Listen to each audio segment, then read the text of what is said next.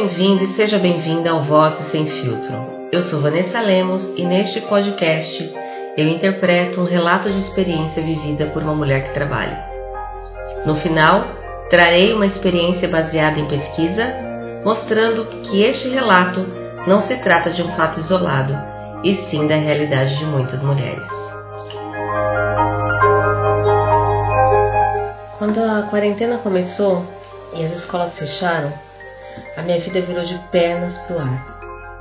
E eu tenho quatro filhos, um de 10, outro de 7, um de 5 e outro com apenas dois anos. Eu trabalho no escritório de contabilidade. Meu chefe queria que eu trabalhasse das 8h30 às 5h30, porque queria me ver no escritório, queria ter certeza de que eu estava trabalhando. Mas como sair de casa para trabalhar se eu perdi a minha rede de apoio? Minha mãe, que poderia me ajudar, é uma senhora idosa e faz parte do grupo de risco. A minha sogra também. Meu marido trabalha em uma empresa de segurança patrimonial e ele não parou.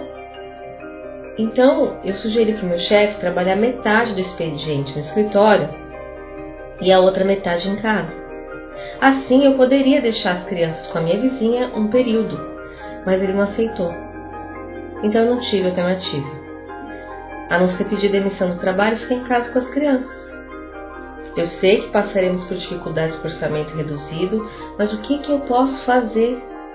Com as escolas fechadas, não adianta nem procurar emprego agora. Eu vou tentar pegar um empréstimo e investir na fabricação de, de camisetas com alguma estampa, essas estampas de tie-dye.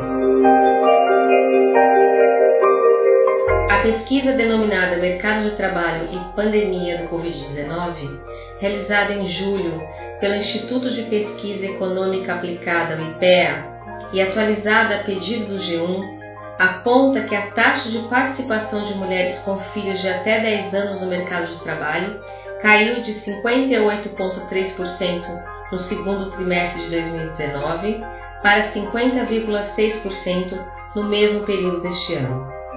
A participação média de mulheres no mercado de trabalho ficou em 46,3% entre abril e junho de 2020, a menor taxa desde os anos 90.